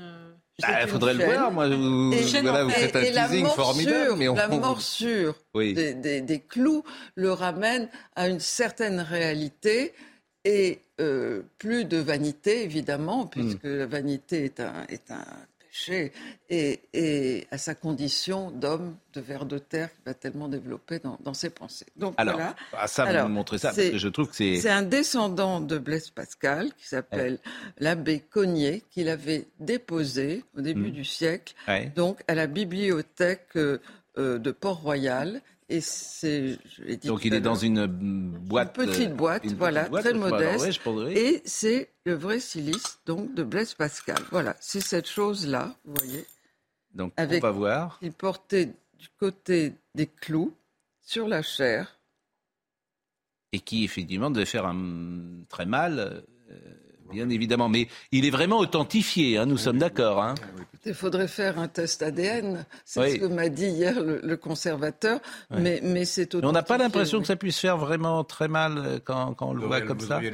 Non, mais je, vous remercie. Euh, mais, mais, mais bah, on voit pas. En fait, on voit pas les clous, pour tout vous dire. Hein, on, les voit parce que c'est voilà euh, Eugénie. Euh, un peu rouillé. Bon, ça, ça ah oui, s'ajuster. Non, mais c'est oui. serrer. Se serrer fort. Bah oui. Non, mais c'est intéressant aussi parce qu'à l'heure où on parle euh, des religions euh, au XXIe siècle, on voit euh, la religion catholique comment elle était exercée au XVIe siècle, XVIIe siècle. en l'occurrence au XVIIe siècle avec Pascal. C'est un rapprochement entre la façon dont les jansénistes pratiquaient la religion et les chiites aujourd'hui qui se flagellent le jour de la Shura. Oui, tout à fait. C'est pour ça que. C'est une assaise individuelle euh, qui n'était pas obligatoire et qu'il a choisi de faire. Et... Oui, bien sûr. Si j'osais, je, dirais que les religions n'avancent pas euh, au même rythme et que euh, il y en a qui effectivement paraissent plus en retrait que d'autres. Une forme d'évolution. surtout que Blaise Pascal, je j'ai pas encore, je connais pas le, Blaise Pascal musulman, c'est-à-dire celui qui a, qui a, qui a, développé cette vision de l'homme absolument, moi je trouve géniale c'est-à-dire euh, écartelé entre la grâce et la misère, entre le ciel et la terre, qui est absolument euh, enfin, génial. Et peut-être que si, on peut, on peut, trouver ça absurde, ça nous paraît en XXIe siècle, le silice, c'est un truc mais complètement fou, stupide, arriéré. Mais peut-être que c'est ça aussi qui lui a, qui, qui c'est cette espèce d'ascèse qu'il avait très très intense qui lui a donné ce génie. Bon, alors oui, quoi, il, il, il, naît génial, mais on va en parler tout à l'heure. mais c'est vrai que canalisé son génie. On dirait aujourd'hui euh, qu'il a, que c'est un HPI. Même si, paraît-il, maintenant, tout le monde est HPI. Hein. Vous parlez avec leurs parents. Mon fils a des très mauvaises notes, mais il est HPI. il s'ennuie en cours. Non, mais ça, c'est une trouvaille géniale. Voilà, il est HPI. Bon. Soit c'est haut potentiel intellectuel, soit émotionnel. Voilà, il est, est, vraiment trop con, on lui dit émotionnel. Mais c'est vrai, c'est vrai que dans la famille, euh, là, c'est un génie et la, la sœur est un génie, des enfants génies. C'est après avoir entendu son fils formuler ses axiomes et conduire ses démonstrations qu'Étienne Pascal aurait couru chez son ami le pailleur, savant en mathématiques, pour lui raconter la scène en pleurant. Pas d'affliction, mais de joie. Son fils est un génie. Les suppositions du père se confirment. Cet enfant a la santé fragile, sera un être au-dessus du commun. Étienne est récompensé. Il ne voit pas ses enfants seulement avec les yeux de l'amour. Tous sont exceptionnels. Gilberte développe le don de la pédagogie. Jacqueline en est le brillant exemple. Elle ressemble à Blaise par l'intrépidité de son âme. Et effectivement, Blaise et Jacqueline vont développer un rapport quasiment incestueuse. Hein. Ben, et Jeanne est-ce qu'ils ont couché ensemble? Non. Bah, attendez. Mais non, mais non. non, non, Pascal. Franchement, on, on, est, on est, vous n'en savez rien. On n'est pas loin. Non. Est-ce qu'il gardait le silice en ce cas Je ne sais pas. Euh, non, mais, non, mais, ce couple admirable. Non, mais c'est vrai qu'il y, y, a un rapport quasiment incestueux. Ben, il y a un rapport d'admiration. Hmm. Et, et, dans le couple, le plus fort des deux, c'est pas celui qu'on croit. C'est Jacqueline. C'est Jacqueline qui hmm. va devancer toujours Blaise. Blaise admire énormément sa petite sœur, qui est géniale aussi, et son frère, son père, pardon, Étienne, va hésiter à favoriser l'éducation de Jacqueline. Mais on est au XVIIe siècle, un siècle d'hommes, et les femmes n'apprennent pas euh, les mathématiques, enfin le calcul, et le père est très fort en calcul, mm. donc il va plutôt favoriser le fils. Mais tout de même, c'est une petite noblesse de, de robe. On leur apprend, on apprend aux filles à lire, parfois pas à écrire, mais là à lire et à écrire. Et Jacqueline va montrer des dons extraordinaires de, en, tant que poète, d'épistolière, de, si bien qu'elle sera remarquée par Corneille, qui va lui donner un prix qu'elle ira même pas chercher parce que les jansénistes, c'est une vanité et elle ne veut aucune vanité. Hmm. Donc c'est une, elle va être remarquée par Richelieu, elle va sauver son père en allant euh, se faisant remarquer par Richelieu. Anne d'Autriche va l'appeler à la cour. C'est une fille absolument géniale qui a beaucoup de dons et qui aurait pu aussi, mais on est au 17e, réussir comme on dit aujourd'hui. Et sans doute mieux, pourquoi pas, que, que, son frère. Alors, effectivement, euh, la vanité nous, nous ramène à l'actualité de manière un peu plus prosaïque et à ce qui se passe à, l'Assemblée. Et, c'est vrai qu'il y a eu quelques petites dérives qu'on n'attendait pas forcément euh, ah avec Bruno Fuchs. Parce que, l'épine. Hein. Voilà, moi je le connais, Bruno Fuchs, il était journaliste à TF1, c'est dire si c'était quelqu'un de sensé, mais euh, il est devenu, euh, il est devenu député. Alors il est comme les autres, maintenant il dit non pas n'importe quoi, mais il, il, est modem. Exactement, modem. et il a eu une sortie qui a été fortement commentée hier. Écoutons-la qu'on assiste depuis quelques mois, c'est une déconstruction progressive euh, et une transgression euh, de toutes les, valeurs républicaines. On est, euh, toute proportion gardée, dans une situation proche de celle de Samuel Paty, avec une proposition, une incitation à dépasser, pas eux-mêmes bien sûr, mais à demander à d'autres à commettre des actes qui sont tout à fait contraires aux valeurs euh, de la République. Donc, euh, je pense que cet élément-là, il n'est pas, juste un dérapage. Il y a une construction progressive de la part euh, de la Nupes. Bon, faire une comparaison avec Samuel Paty, pour le moins. pour dénoncer un dérapage, faire un dérapage. ce, n'est pas adapté. Alors, il s'est excusé. Écoutons-le, Bruno Fuchs. J'ai utilisé une analogie, en tout cas une comparaison avec le, le principe qui aboutit euh, à la mort de Samuel Paty et je pense qu'elle était mal perçue, elle n'était pas habile, euh, c'était même une erreur de le faire, donc je me suis excusé et je, prie les personnes que j'ai pu euh, offenser de m'excuser de ça, mais sur le fond, on ne doit pas, on ne peut pas inciter à la violence sans avoir des conséquences sur la société extérieure à l'Assemblée. Mais je regrette complètement cette analogie qui était mal adaptée. Bon. Non, mais l'erreur est double, si je peux me permettre. Parce que l'analogie est déplacée. Mais en plus, l'imaginaire de la NUPES, c'est pas celui-là. L'imaginaire de la NUPES, la grande référence, c'est la terreur révolutionnaire, en réalité. Hmm. Tout ce qu'ils mettent en scène est emprunté à, une période qu'ils adorent, c'est la hmm. terreur. Pas la révolution en elle-même, hein, pas 1789, hmm. 1793. Donc je, trouve ça très intéressant. Il, il aurait été... Euh, euh, je trouve que ça aurait été mieux venu de dire ça parce que observez bien les têtes au bout des pics. Euh, mm. On voit dans certaines manifestations euh, l'appel à marcher sur, sur l'Élysée comme on a marché sur mm. Versailles. Tout ça est emprunté aux pires heures de la Révolution française. Voilà où est l'imaginaire de la NUPES. Alors, Monsieur Corbière. c'est en 89. Oui, mais je, parle des analogies mm. avec la, Révolution. Oui mais... oui, mais enfin, la violence. La violence révolutionnaire. Très violent. Oui, c'est dès, 89. pas très violent. C'est 89. Avec le retour de Versailles, avec, de, hmm. avec, le retour de Versailles, octobre 89, avec hmm. de vraies têtes sur de vrais pics. Hmm. Voilà. Euh... C'était les femmes surtout qui marchaient vers Versailles. Et les hommes Parce qu'elles avaient faim. Et, oui, femmes oui. Et oui, mais voilà. Heureusement qu'il y a des gens. Les tricoteuses ne sont plus dans les. Dans Elles sont dans l'Assemblée.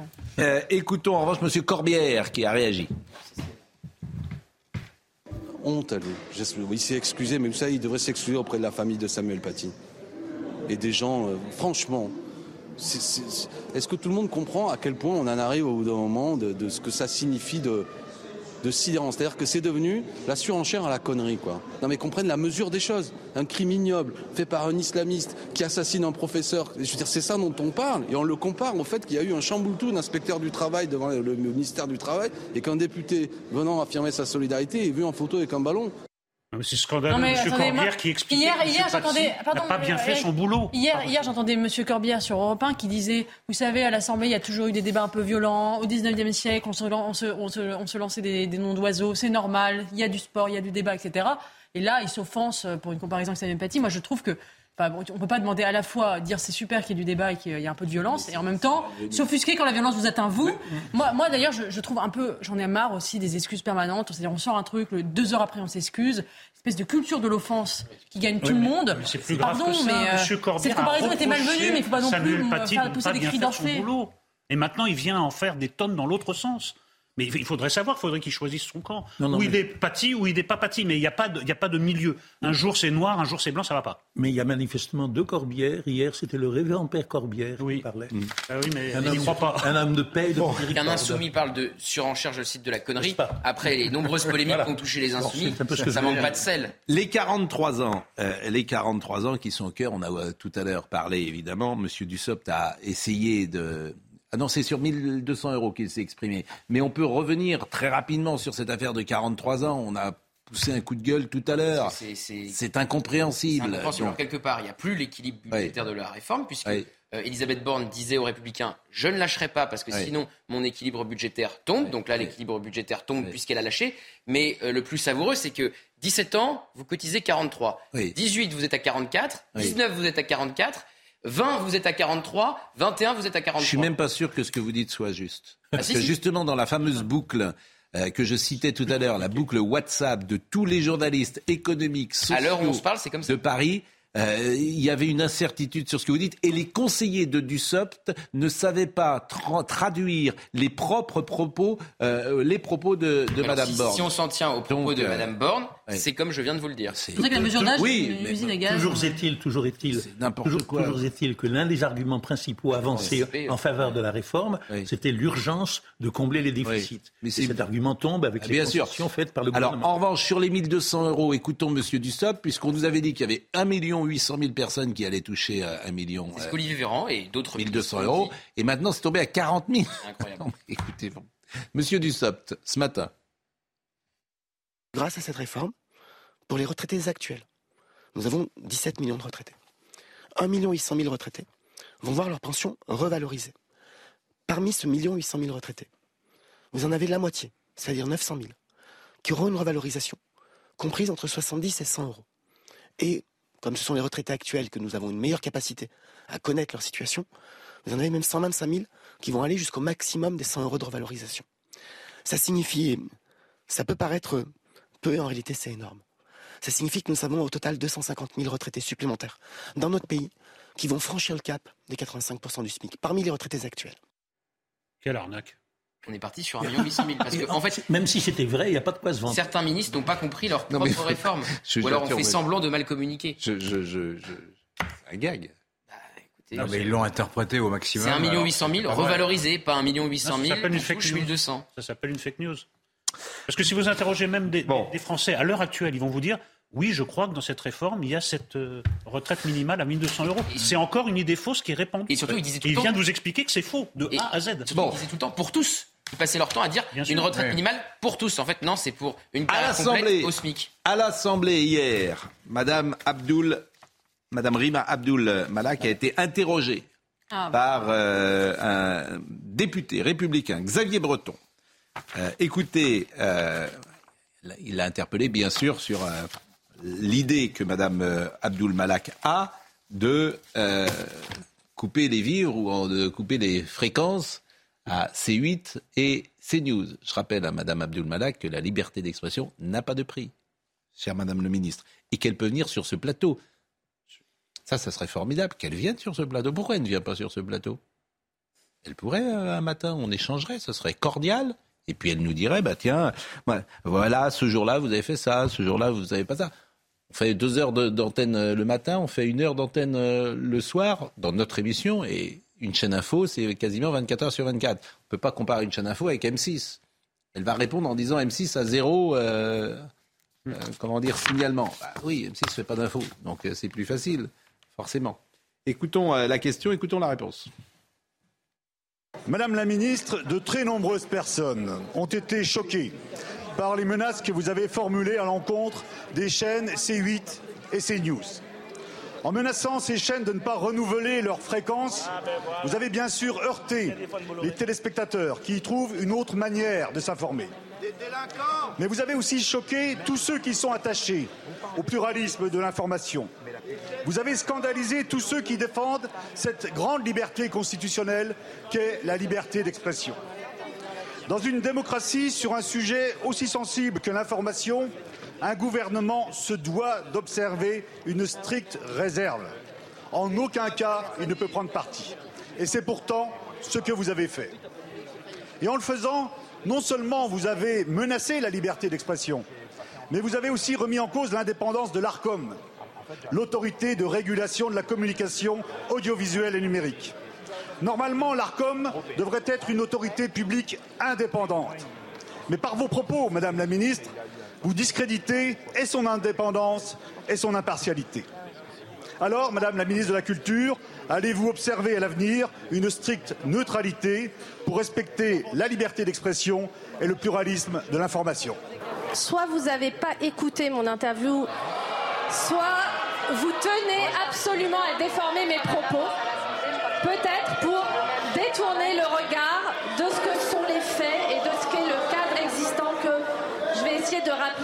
Est-ce que la loi de 1986, qui est une loi très importante pour notre démocratie, prévoit des obligations pour les chaînes qui sont les chaînes de la TNT qui ont des fréquences gratuites? Oui.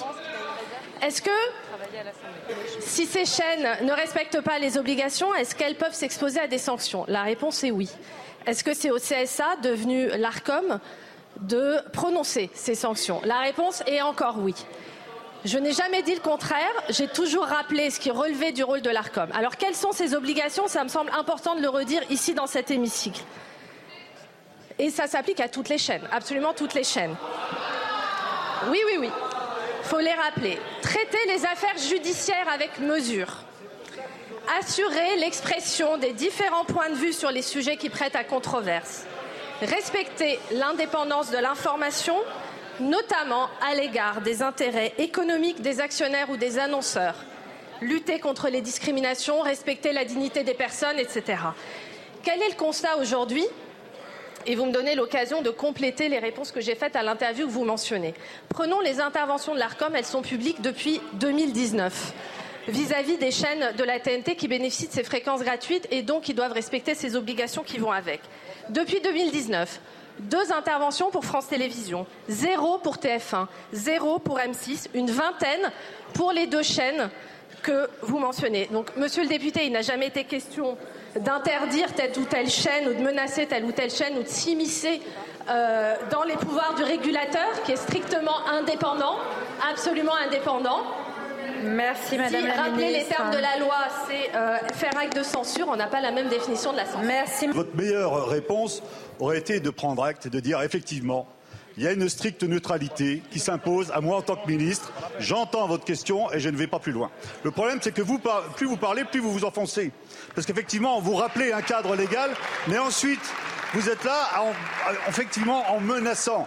Et je crois qu'il faut faire attention, parce que si effectivement il y a des chaînes de télévision qui ne correspondent pas à la pensée unique, à la bienséance, etc., que, que vous voulez imposer, eh bien il y a une réaction. On sait que les libertés sont mises en danger dans notre pays. Ça a été la liberté de manifestation, la liberté de culte, la liberté de communication. Faisons attention. Bon, on compare ce qui est comparable. Elle aurait dû citer LCI et BFM qui sont comparables. Est-ce qu'il y a, euh, de la même manière, intervention de l'ARCOM Oui, il y a eu intervention de l'ARCOM sur LCI. Pourquoi? Parce qu'il y a beaucoup de plateaux. Et effectivement, il se dit parfois des choses que le modérateur, en l'occurrence que je suis, euh, euh, il doit être très vigilant pour ne pas laisser passer des choses qui ne peuvent pas être dites sur un plateau de télévision. je m'y emploie souvent. Pascal, pardon, elle dit il y a deux obligations, c'est euh, traiter les affaires judiciaires avec mesure et faire respecter le pluralisme des opinions. Pardon, mais sur, les, sur le mouvement MeToo, par exemple, je ne suis pas sûr que France Culture, France Inter et le service public, notamment Madame Élise Lucet, respectent les affaires judiciaires en cours et la présomption d'innocence quand ils s'acharnent sur certaines affaires judiciaires euh, autour du mouvement MeToo. Et euh, le pluralisme des, euh, opinions, pardon, en plus elle, est intervenue sur France Inter pour pour, pour, dire ça, il n'est pas respecté sur le service public, à mon sens. Euh, il y a, ils invitent des, des, des gens extérieurs. C'est une de principe. Ah bon euh, les, les, Vous trouvez que les journalistes du, du service public en France respectent le, le, le, pluralisme des opinions des Français Je ne parle pas des invités. Les invités, c'est compté. C'est vous qui l'avez coupé. C'est vous qui l'avez coupé. Vous êtes gonflé. Laissez terminer et après vous répondrez. Non, vous répondrez. Je me tais. il, faut être, il faut être un peu gonflé. faut être un peu gonflé pour dire que le pluralisme des opinions est respecté dans les dans, dans les grandes rédactions euh, des, euh, du, du, service public. Ce n'est pas vrai. vous, parce que c'est pas vos opinions. Alors, évidemment, vous êtes compte. Il y a. Est-ce que je peux terminer Oui, mais Laurent, vous êtes. Est-ce que je peux terminer deux secondes, Laurent Est-ce que je peux terminer ou pas Il n'y a pas de journaliste de droite sur France Inter. Mais si, il y en a. Ah bon C'est pas un Ah non. Dominique Seux. Il, est, chroniqueur, il n'est pas journaliste. Il, est journaliste, oui, si, il est journaliste. Laurent, Laurent, je vais vous dire qu'une chose. Il n'est pas de droite. Hein, il y a une chose. Et, sur France Inter, je n'avais pas, pas fini. Oui, mais vous avez Tous les, toutes les forces politiques sont, sont, sont présentes. Elles, elles, se. Mais oui, bien sûr. Invité. Bien sûr. Invité, Laurent mais pas Geoffrin, c'est trop énorme. Laurent Geoffrin, je vais, je vais simplement citer un exemple. moi, je vais, je, on va, non, laissez-moi terminer. on va prendre la grille de France Inter. On va voir est-ce que Marine Le Pen passe à France Inter. Laurent Geoffrin, c'est pas, pas le sujet. Ce n'est pas Laurent Geoffrin. C'est le pluralisme. Non. C'est que tout le monde est là. Non. C'est pas ça le pluralisme. C'est quoi alors?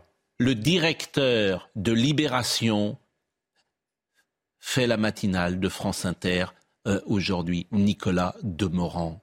Il dirigeait Libération. C'est lui. Et alors Et alors Et vous dites et alors oui, mais c'est un, libération, c'est un engagement politique très fort. Vous le savez. Vous-même, vous, avez dirigé. Il y a peut-être d'autres journalistes de vous avez... qui viennent d'autres journaux. Non, non, non, non, non, pardonnez-moi. Pas de valeur actuelle. Pas Non, ce que vous dites n'est pas vrai. Non, ce, qui vous, ce qui vous gêne, c'est qu'ils ne sont pas d'extrême droite. Non, c'est vrai. Ah, ça c'est bon. Ça c'est vraiment. S'il vous plaît. Pardonnez-moi, je vous aime bien, mais ce que vous venez de dire, c'est minable. Non, franchement, pas minable ce que vous venez de dire, parce que vous c'est minable. Ils pas de droite, ce que vous venez de dire, et je vous aime bien, mais c'est l'autre jour vous avez traité, l'autre jour vous avez traité, l'autre jour vous avez traité, l'autre jour vous avez traité Geoffroy Lejeune de fasciste. Non, c'est si, vous avez traité de fasciste. Et ce que moi je vous aime bien, mais ce que vous venez de me faire là, c'est minable.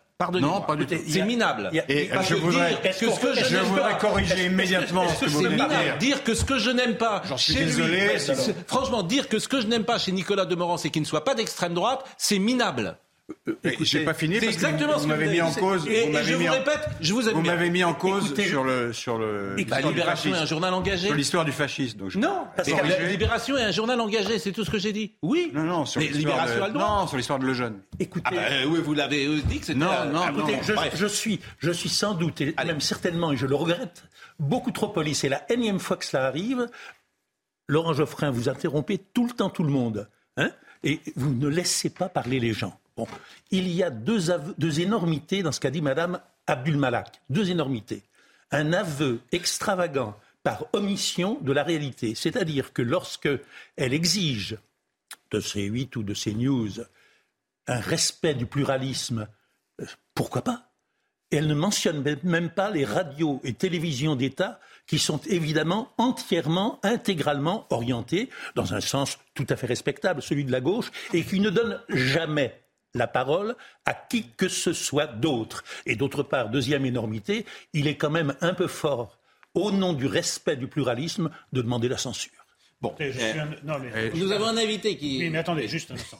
Je suis un auditeur assidu des chaînes publiques. Je n'écoute que ça à la radio. Je peux vous dire que le niveau de propagande est inouï, mais inouï. Et c'est même pas en faveur de la gauche, c'est d'une certaine gauche. C'est la gauche d'un gauche. néo-féministe, c'est à toute heure du jour et de la nuit. la simple honnêteté intellectuelle aurait consisté pour Madame la ministre à effectivement faire un tableau d'ensemble. Écoutez France Inter, pendant 24 heures, c'est une expérience. J'écoute France Inter. France Culture, vous allez voir comme cette propagande ne cesse pas un instant. Et moi, je, mais et moi, je répète bah simplement parce que, je prends des exemples. J'ai écouté l'autre jour, il y avait euh, trois quarts d'heure avec Gaspard Proust. C'est pas un représentant d'extrême gauche. Je, répète toujours mon exemple. Je n'ai rien contre Nicolas Demorand, qui est un journaliste de qualité. Vous, n'écoutez pas l'argument. Je n'ai rien contre lui. Je souligne qu'il présente la matinale de France Inter alors qu'il dirigeait avant Libération, qui est un journal engagé. Et de la même manière, je souligne que Thomas Legrand, qui était l'éditorialiste numéro un euh, de France Inter en politique étrangère, qui restait dix ans, le jour où il quitte France Inter, où va-t-il?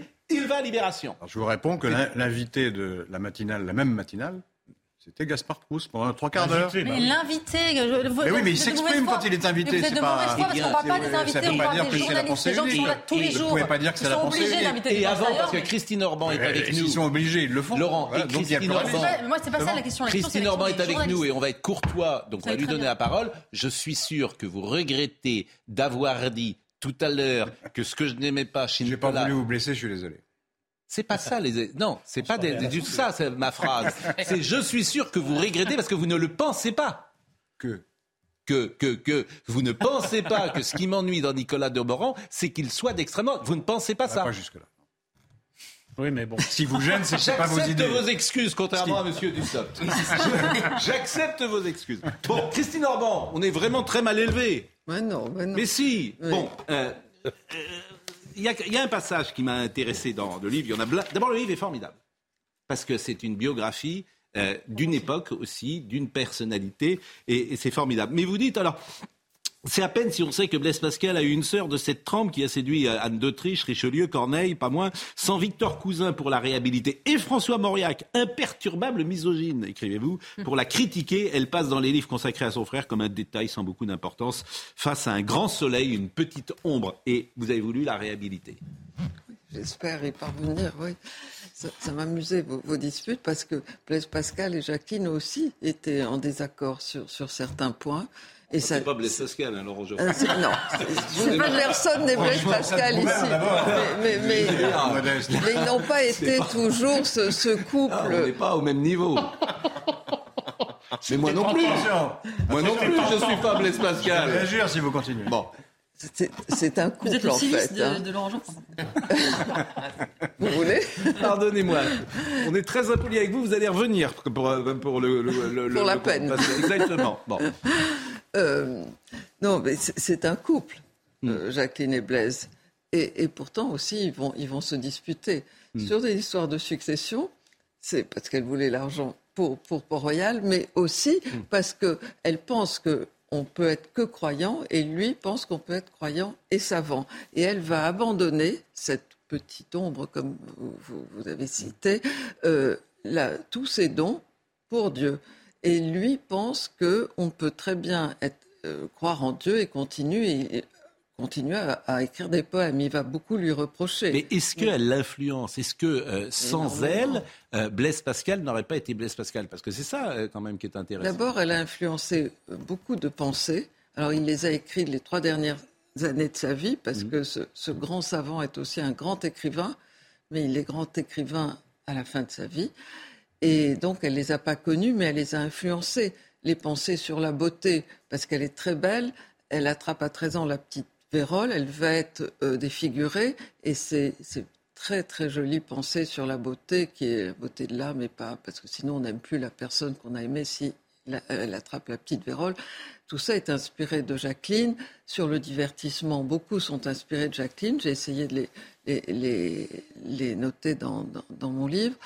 Euh, oui, évidemment qu'elle l'influence et puis surtout, elle va l'emmener, elle va essayer de l'emmener à Port-Royal. Il va venir faire des retraites. Mais personne ne veut s'occuper d'être le directeur de conscience de, Blaise Pascal parce que M. Singlin dit euh, beaucoup trop, trop. Comment, comment on va être au, niveau de, Blaise Pascal? Et il lui dit, je serai jamais, c'était l'expression de l'époque, un monsieur de Port-Royal. C'est-à-dire, il veut bien venir en saint laïque, on disait à l'époque. Donc, euh, il fait des retraites. Elle arrive à l'entraîner à Port-Royal, mais jamais jamais il n'abandonnera la science ni la littérature. Bon, il est 10h32 euh, et on vous écoute vraiment avec beaucoup d'intérêt et beaucoup de, passion et on vous aurait écouté davantage encore si un, élément perturbateur euh, sur ce plateau euh, ne nous avait pas empêché de vous écouter. Mais en, plus, il est parfois un peu misogyne parce qu'avec les femmes, il, ne leur laisse pas la, la, la oh parole. Oh, je ne cite pas de nom. Je, ne, souhaite pas citer de nom parce que je, reste. C'est vous qui dirigez le débat et vous avez empêché les femmes de parler m'élève. Je m'élève au-dessus de ah, C'est difficile quand on est une femme de parler sur ce plateau. Hein, pardon. Ah ben, alors là, vous avez bien raison. Je ne suis pas la, plus grande féministe qui soit. Je suis d'accord avec vous. Et Charlotte Dardenas me dit la même chose. Ah, Et qui interrompt tout le temps Vous deux. c'est normal, j'anime. Je veux dire, il faut bien que j'interrompe pour le couper. La vérité, la vérité. enfin, la vérité apparaît. Audrey Berthaud. C'est vous qui donnez l'exemple. Audrey Berthaud est avec nous et va nous rappeler. Audrey, le rappel des titres. Il nous reste deux minutes. Personne n'interrompt Audrey. La réforme des retraites, nouvelle journée de grève dans les transports demain. Regardez les prévisions de la SNCF et de la RATP. Comptez 4 euh, TGV sur 5, 1 TER sur 2 et un intercité sur 2. Pour les métros, bus, tramways, le trafic sera quasi normal. Mais euh, des perturbations sont à prévoir dans les euh, airs. 30% des vols seront annulés à l'aéroport Paris-Orly et l'aéroport de Toulouse sera fermé demain soir. À partir d'aujourd'hui, 3 millions de tickets sont en jeu pour les JO de Paris. Les Euro élus parmi les 3 millions de candidats tirés au sort vont pouvoir acheter leur pack. La vente de billets à l'unité démarra le 11 mai. Pour rappel, les JO 2024, c'est dans 17 mois. Et près d'un an après la guerre en Ukraine, l'ONU demande 5,6 milliards de dollars pour l'aide humanitaire en 2023. Le but est de couvrir les besoins humanitaires cette année de 11 millions d'Ukrainiens et de 4 millions de réfugiés. Environ 86% de ces réfugiés sont des femmes et des enfants. Ce livre est passionnant, Christine Orban, soumise chez Albin Michel, comme est passionnant ce XVIIe siècle, quand, on imagine ensemble Pascal, Molière, Corneille, ces génies qui, qui vivent ensemble au même moment. Euh, Jacqueline se tourne vers Dieu, 1645-1647, c'est le moment le plus délicat et peut-être le plus passionnant de la vie de Jacqueline et Blaise. Jacqueline tangue entre deux mondes, celui où elle évolue et le royaume de Dieu, tandis que Blaise vit sans contradiction son travail de savant et ses lectures de la Bible. L'une envisage d'abandonner le monde pour se donner à Dieu, alors que l'autre se donne à Dieu sans abandonner le monde. Que s'est-il passé dans la tête de cette toute jeune fille, consciente de ses talents, de son charme, pour qu'elle veuille renoncer à la chaleur d'une famille, à son âme, euh, sœur, au rime, au théâtre, à tout ce qu'elle aimait, et peut-être également la, elle sera euh, fera des vœux de chasteté, sans doute. Ah bah oui, évidemment. Mais elle aurait été un tout petit peu amoureuse. Je raconte une scène avec un monsieur qui va devenir euh, académicien. C'est un poète, Isaac de Benzeran, et ils vont échanger des poèmes. Et je pense qu'elle va souffrir parce qu'il ne voudra pas d'elle. Et, et, elle va se tourner définitivement vers Dieu. Les jansénistes ont peur de l'amour. Au fond, ils préfèrent la griffure sur leurs bras euh, d'un silice plutôt que les peines de cœur. Est-ce que l'amour euh, est souffrance? Ça peut. Ça peut. Effectivement, le, les, bouddhistes disent ça. Euh, si tu veux être tranquille, il faut aucun désir. Simplement, personne n'a envie de vivre dans, dans, son tonneau et de ne rien faire jusqu'à la fin de sa vie. Il faut être un peu vivant et vivre, c'est souffrir. Euh, Regardez, une souffrance. Tu disais hier que c'était une joie. Oui, c'est une joie et une souffrance. voilà. Truffaut. Bien sûr. Il l'a dit deux fois. Absolument. La sirène du Mississippi et le dernier métro. Tu es belle, Elena, si belle que te regarder est une souffrance. Hier, vous me disiez que c'était une joie. C'est une joie et une souffrance. Merci vraiment, Christine Orban. Vraiment, merci beaucoup. Soumise avec euh, cette euh, très belle iconographie. et c'est chez Albin Michel. vous aurez le droit de revenir parce qu'on aurait aimé parler euh, plus longuement de ce livre. Merci Jean-Marc Morandini dans une seconde. Jean-Luc Lombard était à la réalisation, Rodrigue Le Prado était au son, Philippe était à la vision, Marine Lançon et Justine Cerquera étaient avec nous. Rendez-vous ce soir. Je ne vous dis pas merci.